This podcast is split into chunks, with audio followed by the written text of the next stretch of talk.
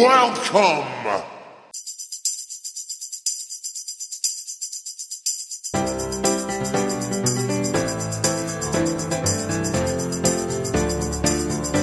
Der Teufelstalk.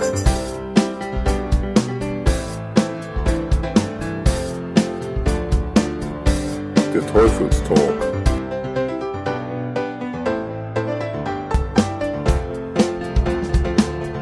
Mit Louis Cypher.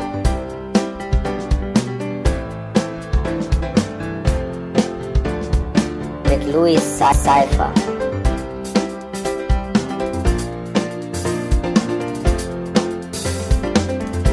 Der Teufelstalk.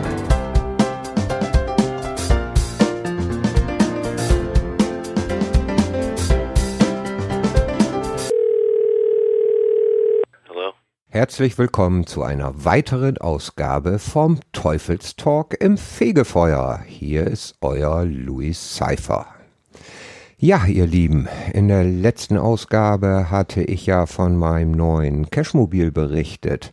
Mittlerweile habe ich das Teil gut 2000 Kilometer bewegt und ich bin mega glücklich damit. Ich muss echt sagen, völlig anders als der Hummer, den ich vorher hatte, aber wesentlich besser. Also irgendwie der Hummer und ich war zwar okay, aber so richtig sind wir nicht zusammengewachsen. Und jetzt mit dem Jeep einfach nur geil. Ich bin mega begeistert. Ja, und in der Ausgabe hatte ich ja drum gebeten, dass vielleicht der ein oder andere etwas zu seinem Cashmobil erzählen möchte.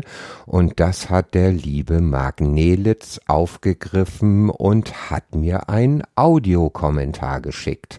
Und den spiele ich euch jetzt einfach mal ein. Hallo Mischa, hier ist Markus, oder Mark Nelix. Du hattest gefragt beim letzten Mal, mit was wir denn so zum Cashen fahren. So große Autos wie du oder Witzertland fahren wir natürlich nicht. Wir haben einen Hyundai iX35 mit Frontantrieb und ich versuche immer wieder, meine Frau davon zu überzeugen, das ist bestimmt ein vollwertiger Geländewagen. Naja, glaubt sie nicht so ganz. Aber unsere Autos haben auch eine Besonderheit. Die Besonderheit ist ein Hagelschaden nach einem sehr, sehr schweren Sturm im letzten Jahr im August.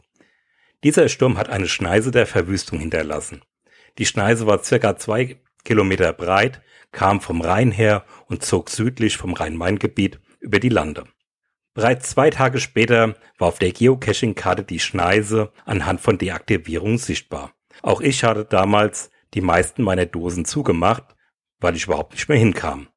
Diese Fallwinde, die erst für einen Wirbelsturm gehalten wurden, zog bei Seligenstadt dann über den Main und löste sich im Spessart auf. Das Ganze dauerte gerade so vier bis fünf Minuten. Danach waren fast alle Bäume um, manche Dächer bei uns im Dorf komplett abgedeckt und diese lagen dann auf den Autos. So war mein Fahrzeug danach ein wirtschaftlicher Totalschaden. Und wir fahren seitdem mit ganz besonderen Keschermobilen, halt mit einem Golfdellenmuster. Aber wir haben auch einiges anderes ausprobiert. Cashen mit den Inlinern, manche Tradis konnten über Fahrradwege damit sehr gut angesteuert werden, solange die Dosen nicht irgendwo im Gras lagen, sondern an Shelter hängen. Sobald es aber dann ins Gras geht und oder man unter Wurzeln suchen musste, dann war das nichts mehr. Das, das war blöde, einfach da reinzurollern. Cashen mit dem Moped haben wir auch gemacht. Hierzu gibt es sogar den ein oder anderen Motorradmulti. Aber zum Tradi-Suchen ist für uns das Moped auch nicht ganz so toll geeignet. Nicht falsch verstehen, wenn ich von Moped spreche, dann geht es um eine 600 Kubik Honda und eine 1200 Kubik BMW. Wenn man dann so mit voller Montur unterwegs ist und einen Tradi ansteuert, muss man den natürlich auf seinem Telefon erstmal finden. Dann kommen folgende Abläufe. Hinfahren. Stoppen. Absteigen. Aufbocken. Handschuhe aus. Helm ab. Jacke auf, weil es ja warm. Und dann fallen erstmal die Handschuhe vom Tank. Dann wieder die Handschuhe auf den Tank legen. Dose suchen. Wo ist der Stift? Aha, okay. Auch eine Mopedjacke hat halt sehr viele Taschen. Loggen. Zurück zum Moped. Jacke zu, Helm wieder auf, Handschuhe an, weiter geht's. Eine Zeit lang gab es sogar ein paar Geocache Moped Events. Hier sind aber manche Reviewer extrem pingelig, was so weit ging, dass ein Event nicht freigegeben wurde, da im Listing nicht klar war, was Geocaching mit Motorradfahren zu tun hat. Und man darf auch keine anderen Fahrzeuge ausschließen. Und zum gemeinsamen Cachen darf man eh nicht aufrufen. Also wurden Events gemacht und anschließend gemeinsam Motorrad gefahren. In unserem letzten Münsterurlaub haben wir Adventure Lab Caches mit einem E-Scooter gemacht, den wir uns geliehen hatten. Das war super spaßig, da wir auch größere Entfernungen schnell hinterlegen konnten. Leider war Münster durch seine vielen Kopfsteinpflaster nicht ganz geeignet, aber der Fun-Faktor ist sehr hoch. Natürlich waren wir auch mit dem Fahrrad unterwegs, aber hier ist halt auch wieder eine gewisse Problematik, wenn die Dose zu tief im Wald und abseits der Wege liegen. Entweder dann das Fahrrad mit in den Wald schleifen oder irgendwo dann mal liegen lassen, oder halt nur einer von beiden geht suchen und der andere muss halt beim Fahrrad bleiben, dass sie sich nachher nicht verdoppeln. Unser liebstes Cashmobil hat aber mehrere tausend PS. So haben wir sehr, sehr viele Länderpunkte mit verschiedenen Kreuzfahrtschiffen schon gemacht. Das außergewöhnlichste Cashmobil, mit dem wir unterwegs waren, war ein Pferdeplanwagen, mit dem wir eine Woche durch die Uckermark unterwegs waren. Aber das ist eine weitere Geschichte. Nun, Micha, das als Rückmeldung auf deine Frage. Viele Grüße, Markus Magnelix. Ja, mein lieber Markus, vielen, vielen Dank für diesen tollen Audiokommentar und für die Einblicke, die du uns gegeben hast, wie du so unterwegs bist. Bei mir, dadurch, dass ich das neue Auto habe, soll es natürlich nicht heißen, dass ich ausschließlich mit dem Fahrzeug in Wald fahre oder auf Lost Places oder sonst was. Meistens ist das nur mein Weg von zu Hause bis zum Zielort und ich bevorzuge es ja tatsächlich mit meiner Hündin zu laufen. Fahrradfahren ab und an mit meinem Sohn. Scooter habe ich noch gar nicht gemacht, aber wie gesagt, bevorzugt laufe ich Strecken.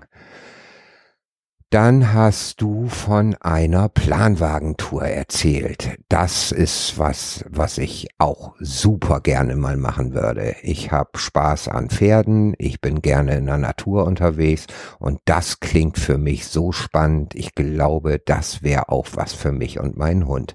Da müssen wir uns mal drüber unterhalten, wo man sowas buchen kann und äh, ja, und für alle anderen, Markus hat einen ganz tollen Reisebericht erstellt und der kommt jetzt hier im Anschluss. Ich sag an dieser Stelle schon einmal ganz, ganz vielen Dank dafür und äh, spiel auch diesen Reisebericht jetzt erstmal ein. Mit dem Planwagen durch die Uckermark.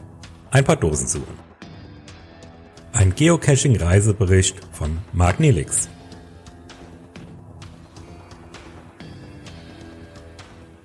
Die Uckermark. Die Uckermark ist der größte Landkreis Deutschlands. Liegt 100 Kilometer nord-nordöstlich von Berlin und mit einer Bevölkerungsdichte von gerade mal 40 Personen pro Quadratkilometer ist die bevölkerungsärmste Region in Deutschland. Im Gegensatz dazu hat Berlin 3785 Einwohner und Bayern liegt im Schnitt bei 177 Mengen je Quadratkilometer.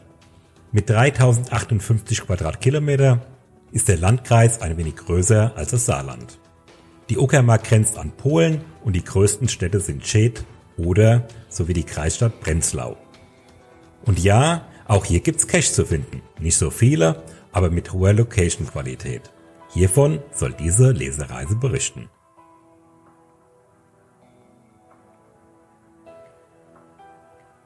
Was macht ihr? Wo ist das denn? Wie kommt man denn auf so etwas? Das war meistens die Reihenfolge, wenn wir von unseren Urlaubsplanungen für den Sommerurlaub 2014 erzählt haben. Wir gehen Planwagen fahren und das in der Uckermark. Aus diesem Landkreis kommt auch unsere Angie, unsere noch Bundeskanzlerin. Wir werden kochen, essen, schlafen in unserem Planwagen und werden dabei alleine auf Reise gehen. So war die Planung, als ich diesen Urlaub gebucht habe. Nun, wie kommt man auf solche Reiseideen?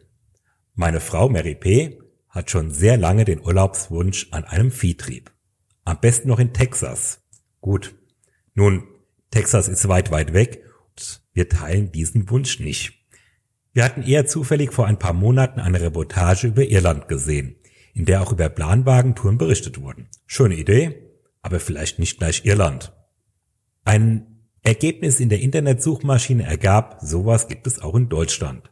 Und schon war dieser Abenteuerurlaub gebucht. Vorkenntnisse zu Pferden war nicht notwendig, war auf der Internetseite von Celine Caravan zu lesen. Na gut, trifft auf mich voll zu.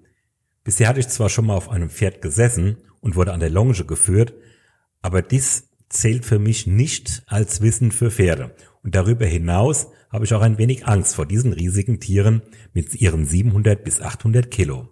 Ich hätte diesen Urlaub auch nicht gebucht, wenn meine Frau nicht einen Reiterpass hätte und sich mit Umgang mit Pferden ein wenig oder auch mehr auskennt. Bevor wir auf den Reiterhof gefahren sind, stand erst einmal ein Großeinkauf auf dem Plan. Von unseren Urlaubsunterlagen wussten wir bereits, dass der nächste Supermarkt ca. 25 Kilometer vom Reiterhof entfernt ist. Im Planwagen gibt es keine Kühlschränke. So muss sehr gut geplant sein, was wir die nächsten sechs Tagen kochen und essen werden. Der Reiterhof liegt in Friedensfelde bei Gerswalde. Es war schon klar, dass wir ein Abenteuer gebucht haben und somit waren wir auch nicht überrascht, keinen topmodernen Hof anzusteuern. Vorstellen kann man sich das ein wenig wie ein in Vergessenheit geratener Kuhstall. Fast schon ein Lost Place. Auf dem Gelände steht ein Wohnwagen als Büro und davor die Planwagen. Gerade angekommen wurden wir von Nadine, die sich gemeinsam mit Nancy um die Gäste kümmert, freundlich empfangen. Da steht er nun, unser Planwagen. Nachdem wir alles aus dem Auto in den Planwagen eingeräumt haben, kam Nancy zu uns an den Planwagen mit dem Tipp, keine schweren Gegenstände in die mit Magnethalter verschlossenen Schränke zu verstauen, da hier alle eingelagerten Sachen schnell wieder rausfallen können. Gut, dann räumen wir nochmal um. Wir sind halt keine Camper. Wie so ein Planwagen aussieht, verlinke ich am besten bei ein paar Fotos. Dann kann man sich das Ganze einmal ansehen. Mary P., meine Frau, hatte bereits die Aufgabe übernommen, unsere PS unseren ein PS von der Koppel zu holen. Das Pferd, was uns die nächsten Tage durch die Landschaft ziehen darf, heißt Michel, ist ein Mecklenburger Kaltblutmix. Bei der Einweisung wird uns die Tour auf der Landkarte erklärt. Wann und wie viel gefüttert wird, Verhaltensweisen mit dem Pferd sowie das Anschieren mit Renze, Brustblatt, Gurt für das Kutschgestänge. Das ganze Geschirr besteht aus zwei Farben, somit war eine Zuordnung für uns auch als Laien möglich. Zu unserer Tourenunterlagen gehörte eine topografische Karte, auf der alle unsere Stationen eingezeichnet sind, sowie ein Ordner mit den Anfahrtsbeschreibungen und Google Maps Satellitenbilder. Unter dem Planwagen liegt ein großer Sack Hafer mit einer Futterdosieranweisung, Putzzeug, ein Grillrost und ein Klappspaten. Dieser ist nötig, da wir campen gehen und es keine Toilette im Planwagen gibt. Als Ausstattung gibt es einen zweiflammigen Gasherd, einen Gasofen, ein Spülbecken mit 40 Liter Trinkwasser sowie zwei Stockbetten und typisch Camper zwei Bänke mit einem Tisch dazwischen. Unter den Betten und Bänken ist jeweils eine Menge Stauraum, sodass wir keine Probleme haben, unser Gepäck für zwei Personen unterzubekommen. Gemeinsam mit Nadine und Nancy scheren wir Michel das erste einmal an. Jetzt bin ich an der Reihe und versuche Michel rückwärts in das Kutschgestänge einzuparken. Unsere Jobteilung für die nächsten Tage wird sein, ich steige an Steigungen und Straßen sowie Kreuzungen ab, um dann Michel mit dem Führstrick über die Straßen oder in engen Kurven zu führen. Mary P. übernimmt den Job des Kutschers. Somit startet unser Abenteuer Planwagentour. Durch die Uckermark. Nadine und Nancy begleiten uns zu Fuß die nächsten 200 Meter und geben uns noch ein paar Tipps und Hinweise zum richtigen Steuern der Kutsche und dann sind wir auf uns allein gelassen und unterwegs. Ich schnappe die Landkarte und übernehme die Navigation, hänge mein Garmin an den Kutschbock, man ist ja Kescher, der nächste Blick geht Richtung Himmel, was macht das Wetter? Als wir heute Morgen unsere Zwischenstation Berlin verlassen haben, standen die Wettervorhersage auf Unwetter der Berlin, Brandenburg und viele weitere Bereiche von Deutschland treffen sollte. Der Fluch und Segen Internet und Mobiltelefon zeigte auf der Regenalarm-App, dass wir wohl nicht getroffen werden und dass das Unwetter südlich von uns vorbeizieht. Was aber wenn nicht? Wenn wir hier auf dem Kutschbock sitzen, es hagelt, blitzt und donnert. 20 Minuten später holt uns Nancy noch einmal mit dem Auto ein, um zu fragen, ob alles klappt. So kann ich doch noch meine Frage loswerden, was ist bei Gewitter und Hagel? Alles kein Problem. Die Pferde sind das ganze Jahr draußen und bei Gewitter dienen die Kutschgestänge als Blitzableiter. Na, welch Beruhigung. Wir verlassen Friedensfelder, fahren an einer Straußenfarm vorbei und biegen nach links auf einen Feldweg Richtung Fleet. So haben wir uns das Kutschfahren vorgestellt. In Fleet steht eine große Kirchenruine, die wir uns heute Abend noch einmal ansehen werden, denn hier soll der erste Cache liegen. Der Plan war ja, Kutsche fahren und cashen gehen. Nach anderthalb Kilometer biegen wir von der Landstraße ab, zu Ferkitzer Mühle. Hier ist auch unsere erste Koppel, ein wenig abseits der Landstraße. Koppel auf, Kutsche rein, fertig. Die ersten zehn Kilometer sind gefahren und das in weniger als zwei Stunden. Nachdem wir Michel von seinem Geschirr befreit haben, holen wir Wasser aus dem Bach, der an der Koppel entlang fließt. Wir füllen die erste Portion Hafer in den Futtereimer und staufen erst einmal durch. Wow, wir haben es geschafft. Wir stehen auf der ersten Kuppel und das Unwetter hat uns noch nicht erreicht. Unser Planwagen steht aber noch ein wenig schräg, so beschließen wir, diesen ohne Pferd noch ein wenig umzurangieren. Michel, unser Pferd, steht ca. 100 Meter entfernt auf der Koppel. Als er hört, dass wir seinen Wagen bewegen, stellen sich seine Ohren senkrecht auf und mit lautem Gewehr kommt er angaloppiert. Anscheinend hat er Angst, dass wir ohne ihn weiterfahren. Nein, nein, wir fahren natürlich nicht ohne ihn. Immerhin wiegt der Wagen 950 Kilo. Wir laufen zurück nach Fleet. Hier gehen wir für die nächsten Tage das letzte Mal Abendessen. Denn wir sind in der Uckermark. 40 Leute auf ein Kilometer gleich keine oder sehr wenig Gaststätten. Unser erster Multicache in der Kirchenruine von Fleet, die ca. 1270 erbaut wurde und 1945 in einem Bombenangriff bis auf die Grundmauer zerstört wurde, werden wir wohl nicht finden. Dieser Cache war leider bereits archiviert. Er erinnert uns aber mit dem sanftigen grünen Gras im Innenraum an die Ruinen von Schottland und Irland. So endete der erste Cache-Tag ohne Lok, aber kein Problem. An unserer Koppel gibt es den nächsten.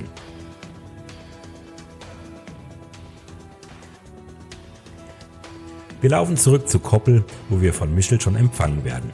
Jetzt noch ein Glas Rotwein und die Nacht kann kommen. Ach, wer schläft eigentlich in dem Stockbett oben und wer unten? Naja, da bin ich doch mal ganz Gentleman und überlasse die untere Etage Mary P. Nur wie komme ich denn da jetzt hoch? Die Distanz zwischen Matratze und Dachgewölbe hat zwischen 0 und 50 Zentimeter. Das wird spannend. Rechter Fuß auf die gegenüberliegende Arbeitsplatte, abstemmen, den Po auf die Matratze, gleichzeitig in die Waagrechte Kopffreiheit ist nicht. Na super, das wird mein Spaß für die nächsten Tage. Es regnet die ganze Nacht. Zwischendurch verrenke ich mich noch einmal aus dem Bett, bin dann doch neugierig, wie weit es denn das Dachbett noch von unserer Kutsche entfernt ist. Okay, Entwarnung. Das Wasser ist noch lange da, wo es hingehört. Was aber blitzt denn da? Und wo ist der Donner zu dem Blitz? Schon wieder. Langsam öffne ich die Augen. Nein, wie geht das denn? Da haben wir uns von zu Hause eine kleine batteriebetriebene LED-Schrankleuchte mitgenommen, um abends oder auch für nachts Licht zu haben. Nur die Lampe ist auf ausgestellt und sie dimmt, blitzt, leuchtet trotzdem. Schalter an, Schalter aus, an, aus, es ändert sich nichts.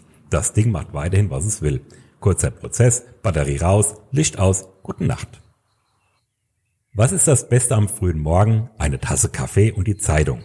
Nein, eine Zeitung gibt es natürlich nicht, aber die neuesten Meldungen auf dem Smartphone. Uns hat das Unwetter nur mit normalen Regen getroffen, anders im Rest von Deutschland. Die Nachrichten informieren über vollgelaufene Keller, überschwemmte Straßen, in Dresden und Meißen gab es sogar Erdrutsche. Jetzt aber geht's zum ersten Tradi, Vergitzer Mühle. Bei der Wertung kein Problem, den mache ich zwischen ersten Kaffee und Frühstück. Wandelschuhe an, ich gehe erstmal die 50 Meter an die Infotafel. Die Vergitzer Mühle hatte eine erste Erwähnung 1269 mit dem Namen Mühle zu Fleet. 1935 hieß sie dann Maincrossed Mühle, die im Mittelalter gebaute Mühle, betriebene Lohnmühle, weil sie mehr als ihren Eigenbedarf produzierte. Um die Auslastung zu gewährleisten, gab es einen Müllenzwang. Bis 1980 war die Mühle noch voll funktionsfähig. 1990 ist sie in sich zusammengebrochen und verfällt seitdem. Also eher ein Lost Place. Los geht's zum Dosensuchen. Aber erstmal sehe ich mir so weit wie möglich die nach oben offenen Innenräume an. Das Dach liegt hier auch schon im Wohnraum. So kann es mir nicht mehr auf den Kopf fallen. Da diese Mühle an einem Bach steht, stelle ich schnell fest, dass die Schuhe zwar wasserdicht sind, aber nur von unten und seitlich. Das ist blöde, wenn man im Schlamm versinkt und das Wasser fließt von oben in den Schaft rein. Abbruch, zweiter Kaffee, frühstücken, Gummistiefel an und gemeinsam mit Michel füttern. Mittlerweile hat er jetzt schon zum zweiten Mal den Wassereimer umgeworfen. Na dann geh ich halt zum dritten Mal Wasser holen. Auch im zweiten Anlauf finde ich die Dose nicht. Dritter Anlauf, dieses Mal zu zweit. Na endlich, da ist sie ja. Na, so lange haben wir für diese Wertung noch nie gesucht. Für mich wäre das auch eher ein D2 T25. Jetzt wird es spannend. Die Kutsche steht bereit und ich übernehme, übernehme den Rückwärtsgang. Nein, nicht dahin, rechts, nein, nicht so weit und nicht über das Kutschgestänge, nein, zwischenrein, nicht daneben. Ich nehme den 50 cm langen Führstrick, befestige diesen am Halfter und laufe mit Michel einen großen Bogen um die Kutsche. Mary P. nennt das Resetten und meint damit, das Pferd wieder in die geistige Ausgangslage bringen, um das Einparken wieder von vorne beginnen zu können. Wir resetten unsere Kutschpferd noch ein paar Mal, bis es da steht, wo es hin soll. Jetzt die Führstange an das Geschirr, Koppel auf und ich komme mir vor wie bei der Formel 1. Bevor die Ampel auf grün springt, Michel scharrt mit den Hufen und es klingt wie Hallo, los geht's und dann fahren wir. Auf den zweiten Tourabschnitt. An der Vergegenzer Mühle biegen wir nach rechts auf einen Feldweg, fahren an Wiesen und Felder sowie am Wirtnitzsee vorbei nach Vergitz. Dies ist ein kleines Dörfchen, liegt am Westufer des Oberucker See im Biosphärenreservoir Schorfheide-Schorreden. Hier steht am Ufer ein Naturbeobachtungsturm, von dem man einen sehr schönen Blick auf den See hat. Wir folgen weiter dem Feldweg und ich studiere die Anfahrtsinformationen zu unserer nächsten Koppel. Vor uns liegt ein kleiner Grillplatz. Rechts davon gibt's eine Badebucht. Am Ende vom Grillplatz scheint eine große Koppel zu sein. Und prima, da hängt auch ein Schild von unserem Reiseanbieter und einem Baum ist der Hinweis noch 200 Meter geradeaus. Wir fahren durch ein schmales Pappelwäldchen bis ans Ende vom Weg. So steht es auch in unserer Information. Oder auch nicht. Ganz am Ende der Seite ist der Hinweis, fahrt bis ans Ende des Wäldchens durchgestrichen und ein handschriftlicher Hinweis fordert uns auf, schon vor der Badestelle und dem Grillplatz zu halten. Na super, was jetzt? Erstmal die Kutsche wieder drehen und Michel ausschirren. Mittlerweile ist unsere Aufregung auf Michel übergegangen. Der Versuch, ihn mit dem Führstrick und dem Halfter an einen Holzquerbalken festzumachen, endet mit einem zerrissenen. Na dann baue ich halt mal schnell auf dem Waldweg eine provisorische Koppel, während Mary P. versucht, Michel zu beruhigen. Ich nehme die circa ein Meter langen Plastikstecken und versuche damit eine runde Koppel abzustecken. Als Umzäunung haben wir ein weißes Kunststoffband dabei, das ich um die Stäbe wickle. Na, das hält. Mary P. steht mit Michel in der Koppel und ich rufe zum ersten Mal unsere Hotline an. Um nachzufragen, sind wir überhaupt richtig? Und wo sollen wir denn nun parken? Nein, so ganz richtig seid ihr nicht, ist die Antwort von Nancy. Ihr müsst mit der Kutsche wieder aus dem Wäldchen fahren, bis eben hinter dem Grillplatz. Während ich am Telefonieren bin, laufe ich schon mal ein Stück den Weg zurück zur Richtung Grillplatz. Ich höre noch, wie Mary P. versucht, Michel weiter zu beruhigen. Also zum Sprung ansetzen meine Koppel, also die Plastikstecken mit Flatterband, gerade umrennt. Nancy, das Pferd büchst uns aus, sage ich am Telefon. Dann versuch es aufzuhalten, ist die Antwort von Nancy. Ach, äh, hatte ich erwähnt, dass ich eigentlich Angst vor Pferden habe? Todesmutig stellte ich mich Michel in den Weg und versuchte mit lautem Brrr das auf mich zugaloppierende Pferd aufzuhalten. Mein Talent als Pferdeflüster tendieren zu null und Michel düst an mir vorbei. Mein Telefon wandert wieder zum Ohr. Nancy, er ist an mir vorbeigerannt. Ah, dann nimm halt einen Eimer Hafer und versuch ihn wieder anzulocken, rät mir Nancy. Ich drehe mich langsam um in die Richtung, in die uns gerade unser Zugtier verlassen hat. Äh, Nancy, nein, ich glaub nicht. Ich kann Michel gar nicht mehr sehen. Weg. Na klasse. Was haben wir denn nun gemacht? Und vor allem, was sollen wir jetzt tun? Magnelix, kocht euch erstmal einen Kaffee, ganz locker, kein Problem. Wir nehmen den Hänger und fahren Michel suchen. Das war die Antwort auf meine Frage, die aus dem Telefon kam. Naja, so cool sind wir dann doch nicht. Ich hatte dann tatsächlich einen Kaffee gekocht und auf die eigene Rückkehr von unserem Pferd gewartet. Mary P. ist dann doch ein wenig mit dem Eimer Hafer losgelaufen, um nach Michel zu suchen, hat aber an der ersten Pferdekoppel aufgegeben, ist umgekehrt. Nach einer gefüllten Ewigkeit, so circa oh, 45 Minuten, kommt ein Auto mit Pferdeanhänger durch das Pappelwäldchen angefahren. Ja, da ist er ja wieder, unser Michel. Nancy und ihr Mann haben Michel gut sieben Kilometer von unserem Standort auf der Landstraße eingesammelt. Gemeinsam haben wir dann eine kleine Koppel in der Nähe der Badebucht gebaut, wieder aus den Kunststoffstangen und dem Plastikband, aber diesmal mit dem Argument eines mobilen Weidegeräts.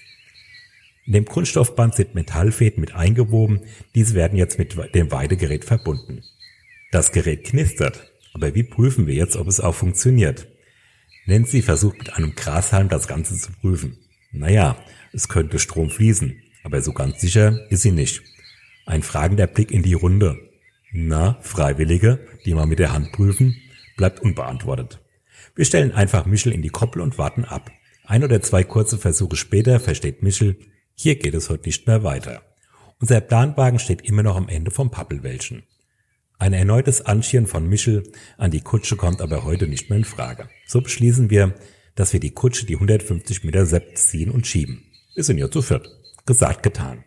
Nach ein paar Minuten stehen wir mit dem Kutsche wieder in Sichtweite von unserem Ausreiser. Wir verabschieden uns von Nancy und Familie und langsam wird es Zeit, ein paar Nudeln für das Abendessen aufzusetzen. Warum kommt eigentlich so wenig Wasser aus dem Hahn? Mann ist ja Techniker. Also erstmal verstehen, wie das Ganze funktioniert. Unterschrank auf, okay. Hier hängt ein Schlauch am Wasserhahn und am Ende vom Schlauch ist eine kleine elektrische Wasserpumpe, die im Wasserkanister liegt. Das heißt, Hahn auf, Pumpe geht an und ein wenig Geplätscher kommt raus. Dann schraube ich mal den Filter vom Hahn ab. Ah, okay, der Filter ist komplett voll mit toten Ameisen. Aber der Kaffee gestern Abend und heute Morgen war nicht schlecht. Ohne die ganzen schwarzen Krabbler fließt auch das Wasser wieder. Wir haben ja Abenteuer gebucht. Es regnet die ganze Nacht, aber mit dem Sonnenaufgang fallen die letzten Tropfen. Ein kurzer Blick Richtung Koppel, Michel ist noch da. Das ist schon mal beruhigend. Aber er hat mit seinen Hufen die gesamte Koppel von gut 20 Quadratmeter umgegraben. Es ist Zeit für den nächsten Cache. Oberrucker See Schilfblick. Mein Navi führt mich direkt zum Aussichtsturm. Im Turm gibt es Informationstafeln über die Fauna, Flora im Schilfbereich.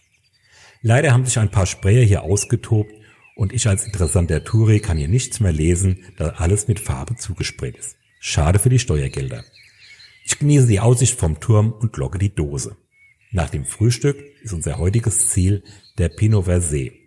Da heute Vatertag ist und einige Stellplätze durch Vatertagsfeiern belegt sind, hat Nadine geplant, dass wir mit mehreren Planwagen an einem Stellplatz übernachten. Als Zwischenziel ist ein Mystery, Glacial, geplant. Ein Glacial ist ein Zeitabschnitt, der durch Eis und Kälte stark beeinflusst wurde. Hier in der Uckermark wurde das Landschaftsbild stark durch den Gletscher vor 12.000 Jahren geprägt. Um die Frage zu diesem Cache zu beantworten, müssen einige Steigungen mit dem Planwagen genommen werden. Die Lösungen stehen auf einer Infotafel an einem Aussichtspunkt über dem Oberucker See. Unser Michel schwitzt und schnauft und hängt im Geschirr, als wir die nächste Steigung nehmen. Dann stoppt Michel. Mitten in der Steigung, Michel streikt. Auch das Ziehen am Führstrick hat keine Wirkung mehr.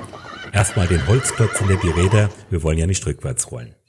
Ein paar Fahrradfahrer kommen uns entgegen und helfen uns schieben so dass wir gemeinsam mit Michel den Wagen auf die nächste Kuppe bekommen. Jetzt lassen wir ihn ausruhen und warten, bis alles wieder von alleine läuft. Denn Stehen ist nicht die Stärke von unserem Huftier. Der Aussichtspunkt ist total vermuggelt. Klar auch, es ist Vatertag. Mary P. bremst die Kutsche und ich spring vom Kutschbock. Nur mal schnell an die Infotafeln, um den Mystery zu lösen. Von hinten kommt eine Familie mit einem Planwagen überholt uns. Michel stampft und starrt mit seinen Hufen. Jetzt fährt auch noch eine Stufe aus dem gleichen Stall an mir vorbei. Und er soll stehen bleiben. Geht gar nicht. Mary P. zieht die Handbremse, steht mit den Füßen auf beiden Bremsen. Eine der Anweisungen von Nancy war, immer Abstand zur nächsten Kutsche halten. Möglichst eine halbe Stunde. So schnappe ich mir den Hafereimer, schieb ihn direkt vor Michels Maul. Prima, funktioniert. Futter resettet auch ein Pferdegehirn. Wir warten, bis der Planwagen vor uns außer Sichtweite ist. An Cashen ist nicht mehr zu denken. Uns wird zu unserem Leidwesen klar, Cashen auf einer Tour mit diesem Pferd wird nichts. Denn mehr wie eine Minute können wir nicht stehen bleiben, da langt die Zeit nicht zum Dosensuchen und man ist permanent mit dem Gedanken beim Pferd. So bleibt die Planung, erst fahren, dann Koppel aufsuchen, Pferd verpflegen und dann Dose suchen.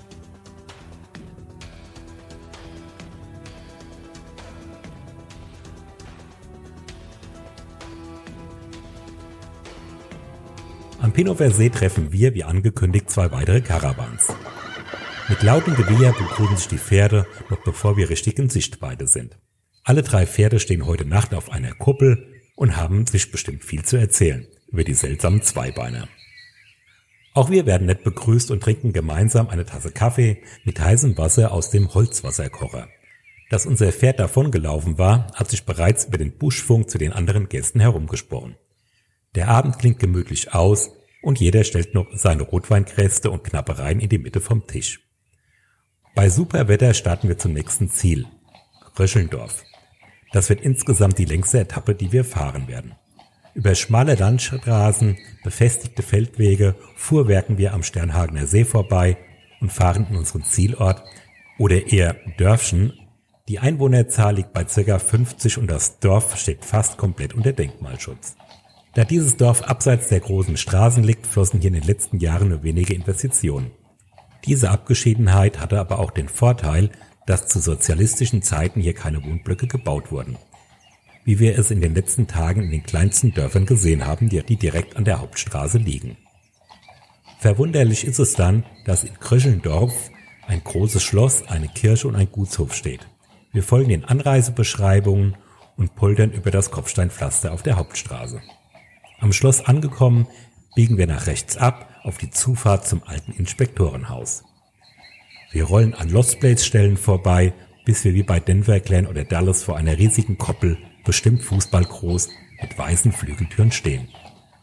Wow, wir scheren Michel ab, der in der Weide der Koppel mit gut 80 Zentimeter hohem Gras davontrabt. Wir melden uns erst einmal bei der Hausherrin an. Das Anwesen gehört der Familie von Oppen. Barbara von Oppen wurde heute vor 70 Jahren in diesem Haus als Barbara von Arnim geboren. Ihre, ihr Ur-Urgroßvater Oskar von Armin Kröschendorf erbaute 1846 das Schloss. Nach dem Zweiten Weltkrieg wurde die Familie durch die Sowjetunion enteignet und flüchtete vor der Roten Armee aus dem Gutshof. Nach der Wende gab es für das Ehepaar Matthias und Barbara von Oppen die Möglichkeit, das Anwesen von der Treuhand zurückzukaufen. Herr von Oppen erzählte uns von einer Ruine, die sie gekauft hatten. Alles war heruntergekommen und Birken wuchsen durch das Dach. Mit viel Enthusiasmus und Mühe haben sie das Haus wieder hergerichtet. Heute bewirtschaften sie 500 Hektar Land. Im Haus dürfen wir für eine Übernachtungsgebühr von 20 Euro die Gästetoilette und Dusche mit benutzen. Das wird nach drei Tagen ohne Dusche auch gleich einmal ausgiebig genutzt. Nachdem Michel versorgt ist, gehen wir zum Cashen. Die Kirchenruinen von Kröschelndorf. Steht 700 Meter entfernt auf einem kleinen bewaldeten Hügel. Um den Hügel herum stand bis zum 14. 15. Jahrhundert Kröschelndorf, wurde aber durch Raub, Plünderung und Mord schwer beschädigt. Die damaligen Bewohner verließen das alte Kröschelndorf und bauten circa ein Kilometer südwestlich ein neues Dorf. Heute steht von der Kirche nur noch der Nordostgiebel. Auf dem Rückweg sehe ich mir noch die Lost Place Stallungen und den Rest des Dorfes an. Der nächste Tag bringt wieder schönen Sonnenschein. Die Kutsche ist startklar und wir müssen noch Michel anschieren. Aber wo ist er? Weg nicht mehr zu sehen. Aber eben stand er doch noch da. Na toll, nicht noch einmal. Mary P. läuft in die Richtung, in der sie vor fünf Minuten Michel noch hatte stehen sehen. Ah, da liegt er faul im Gras und als Mary P. ihn auffordert, dass es losgeht, lässt er gerade mal demonstrativ seinen Kopf ins Gras fallen. Okay, Tier ist da. Das ist schon mal gut. Aber starten wird wohl noch nichts. Der Hafereimer zeigt dann mal wieder seine Macht. Ich raschele vom Planwagen aus mit dem Eimer, die Ohren spitzen sich und schon kommt auch das Pferd an seine Kutsche. Heute Morgen ist alles super entspannt und wir schaffen es im ersten Rückwärtsgehen, Michel an die Gestänge der Kutsche zu befestigen. Wir verlassen Kröschenendorf. Unsere letzte Übernachtungsstätte ist Gerswalde. Unterwegs sehen wir in kleinen Dörfern Plattenbauten. Nach unserer langen Unterhaltung mit Matthias von Oppen wissen wir jetzt, dass hier früher zu DDR-Zeiten die Erntehelfer gewohnt haben. Heute stehen diese Wohnblöcke meist leer. Mit der heutigen Technik bewirtschaften 15 Bauern eine Fläche, für die man früher 150 Personen benötigt. Einfahrt nach Gerswalde, die größte Stadt auf unserer Tour. Die Koppel liegt idyllisch gelegen zum Fuße der Wasserburg von Gerswalde. Heute ist Samstag und wir wollen noch einkaufen gehen. Die letzten Tage gab es ja hier keine Möglichkeit. Vereinzelt hätten wir bei Bauern klingeln können, um Fleisch, Wurst, Obst oder Eier einkaufen zu können. Da wir aber keine Kühlmöglichkeit haben, sind wir an diesen Angeboten vorbeigefahren. Dann gehen wir mal den Supermarkt von Gerswalde. Äh, wie, schon zu? Das Schild an der Tür informiert uns, dass samstags ab 11.30 Uhr geschlossen ist. Ja, dann halt nicht. Schlendern wir erstmal durch den Ort und essen ein Eis. In Gerswalde gibt es auch vier Gaststätten, so ist klar. Heute Abend lassen wir uns einmal wieder bekochen. Die Wasserburg Ruine wird vom Förderverein Wasserburger Gerswalde, eh eingetragener Verein, samt Heimatsmuseum betrieben. Der Bau der Burg kann bis heute nicht eindeutig datiert werden. Man geht davon aus, dass sie 1239 erbaut wurde. Auf dem Burggelände treffen wir wieder auf den Namen der Familie von Arnim. In der Burg melden wir uns an, da wir auch hier eine Übernachtungsgebühr zu bezahlen haben. Wir bekommen von einem Vereinsmitglied eine sehr gute und ausführliche Führung durch das Heimatmuseum. Anschließend wird uns der Schlüssel für das Burggewölbe ausgehändigt, da hier die Toiletten sind, die wir benutzen dürfen. Wir sind so begeistert von diesem Ort, dass wir nach einem Rückgespräch mit Nadine festlegen, die letzten zwei Nächte hier zu verbringen. Am Abend gibt es ein kleines Jazzkonzert im Burghof. Wir sind zwar keine Fans von Jazz, aber ein wenig Kultur kann nicht schaden. Als weiterer Anreiz gibt es gegrillte Würstchen und frisch gezapftes Bier. Nicht nur ein Pferd kann man überfüttern steuern. Wo ist eigentlich die Handwaschseife? fragt mich Mary P. Und das weiße Handtuch ist nicht unseres. Ups, da haben wir doch glatt ein Handtuch bei der Familie von Oppen mitgehen lassen und einen Seifenspender stehen lassen. Auf dem Anrufbeantworter habe ich mich schon vorab entschuldigt und unser Kommen für die nächsten Tage angekündigt. So haben wir noch einmal einen Grund Richtung dem Anwesen der von Oppens zu fahren, denn da gab es ja noch einen Cache zu mitnehmen, der halt mit Pferd nicht machbar war. Den zweiten Tag in Gerswalde lassen wir sehr ruhig angehen, zumindestens wir Zweibeiner. Unser Vierbeiner ist von der Situation irritiert. Man kann sich richtig vorstellen, was in dem Pferdekopf vorgeht, wenn er zu uns rüber sieht. Fast können wir hören, wie er ruft, Hallo, was ist hier los? Ich möchte weiter, mir ist langweilig. An der Wasserburg ist es nicht nur sehr schön, es gibt auch ein Multi zu finden. Gerswalder Wasserburg. Da heute das Heimatmuseum erst um 13 Uhr öffnet, haben wir die Burg heute Morgen für uns alleine. Im Burghof sind ein paar Fragen zu beantworten, um daraus das Finale zu errechnen. Leider finden wir aber nichts vor. So habe ich erstmal den letzten Logger angeschrieben, der auch so nett war, mir seine Telefonnummer zu schicken, aber auch mit Live-Telefon-Joker war das Dösler nicht zu finden. Auch der Ohne hatte sich sehr schnell gemeldet, aber die Dose war weg. Am Vormittag helfe ich dem Vorsitzenden vom Förderverein die Tische und Bänke von der gestrigen Veranstaltung wegzuräumen. Als Dankeschön werden wir zu frischem Kaffee und selbstgebackenen Kuchen in die Burg eingeladen. Hier gibt es viel zu erzählen und wir bekommen einen Einblick in die Geschichte der Familie von Arnims und die Entwicklung in Gerswalde. Ein großes Thema war das Schloss Gerswalde als heilpädagogische Kinderklinik zu NS-Zeiten. Auch die ehemalige Grenze um das Leben vor der Wende sind hier an diesem Mittag Thema. Michel ist mittlerweile so langweilig geworden, dass er anfängt, die Koppel umdrücken zu wollen. Wir stellen als Ausweg in diesem Bereich den elektrischen Weidezaun wieder auf und es wird erstmal wieder ruhig in der Koppel. Was raschelt denn da durch die Wiesen vor unserem Planwagen? Wir sehen erst einmal nur einen langen, braunen, kurzhaarigen, geschmeidigen Körper und hinten dran das Ganze in kleiner Ausführung. Eine Familie von Baummarder wohnt ein paar Meter entfernt in einer Baumhöhle und die Jungen sind gerade dabei, am Baum zu spielen. Solange die Elterntiere unterwegs sind. Ja, das ist niedlich. Und das Ganze noch in Kameranähe. Die letzte Nacht steht an und Mary P. findet heraus, dass man im Karawan den Essbereich zu einem Doppelbett umbauen kann. Und so können wir die letzte Nacht in einem großen Bett verbringen. Das Einscheren nach einem Tag Ruhepause ist eine schwere Geburt. Wieder und wieder laufen wir um die Kutsche, um mit Michel zu positionieren und dann passiert es. Wovor ich die ganze Zeit schon Schiss hatte. Michel steht auf meinem Fuß. Ich erschrecke mich mehr als es schmerzt, denn Michel hat den Fuß nur aufgesetzt und nicht abgesetzt. Und zum Glück habe ich mich an den Hinweis gehalten, festes Schuhwerk anzuziehen. Die letzte Distanz zur Basiskoppel sind 7,5 Kilometer. Und jetzt sind wir erstmal ganz froh, dass heute der letzte Tag der Reise ist. Angekommen. Da sind wir wieder zurück auf der Koppel. Wir werden von Nadine und Nancy freudig empfangen. Mary P. bringt Michel auf die große Koppel, auf der auch die ganzen anderen Pferde bereits stehen. Und unser Michel stänkert erst einmal um die Rangordnung. Mit Nancy und Nadine gibt es viel zu erzählen.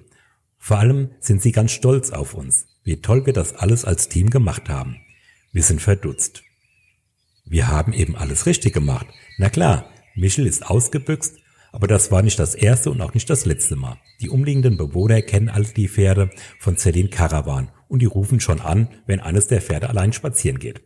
Wir hätten nicht einmal um Hilfe gerufen, wenn es um das morgendliche Anschieren ging. Ihr seid ein tolles Team. Okay, so haben wir das bisher gar nicht gesehen. Ach, hat denn Michel sein Wassereimer umgeworfen, war noch eine Frage von den beiden.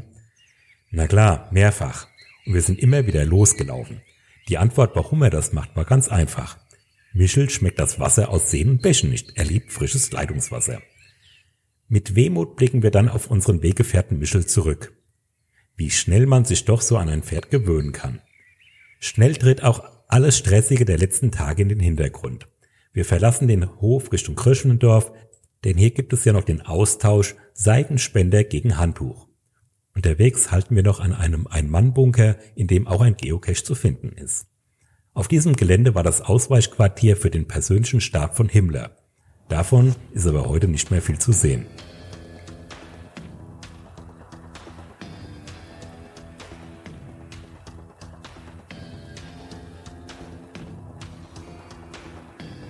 Ein paar Autostunden später sitzen wir in Gartenstühlen an unserer Ferienwohnung auf Rügen. Mit einer frischen Tasse Kaffee. Wir haben noch viel über die vergangenen Tage zu erzählen. Wir haben ein Abenteuer gebucht und auch bekommen. Mein Ziel war es, Angst vor Pferden abzubauen. Das habe ich erreicht. Michel hat mir dabei sehr geholfen. Ich habe aber immer noch Respekt vor Tieren, aber Angst brauche ich keine mehr zu haben. Auch dass der Urlaub gezeigt hat, dass wir ein gutes Team sind, macht einfach Freude. Nadine erzählte uns beim Verabschieden, dass es genug Paare gibt, die nicht als Team zusammenarbeiten und das macht das Ganze sehr schwierig. Der ganze Urlaub war ein Teamurlaub mit verteilten Rollen. Alleine geht das nicht. Im Gespräch mit Nadine haben wir uns auch über Foren unterhalten, in denen Berichte über diese Touren stehen und wir sind froh, unser eigenes Bild zu haben. Denn jeder hat so seine eigene Wahrheit. Ob wir noch einmal so einen Urlaub machen würden? Ja, aber wir haben beide den Ehrgeiz, uns noch besser darauf vorzubereiten. Denn wir sehen es ja nicht als Selbstverständlichkeit an, dass Touris Pferde anvertraut bekommen, ohne die geringste Vorahnung. Aber schön war es und wir haben sehr, sehr viel zu erzählen gehabt. Die Orte waren genau was Geocaching ausmacht. Orte besuchen, die man sonst nicht sehen würde. Vielen Dank an die Owner von der Uckermark. Vielen Dank fürs Zuhören. Das war ein Reisebericht von Marc Nielix mit dem Planwagen durch die Uckermark.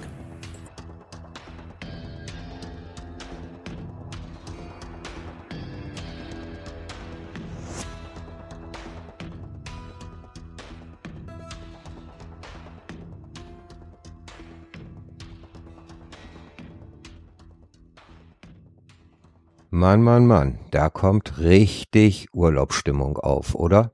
Also da hätte ich wirklich richtig Lust zu. Lieber Markus, vielen Dank nochmal. Also da hast du mir echt ein Floh ins Ohr gesetzt und äh, ich werde mich da mal drum kümmern. Ich glaube, das ist was, was man auch in diesen Pandemiezeiten vielleicht durchführen kann. Und äh, ja, allen anderen sage ich danke für eure Aufmerksamkeit und bis zum nächsten Mal euer Louis Seifer.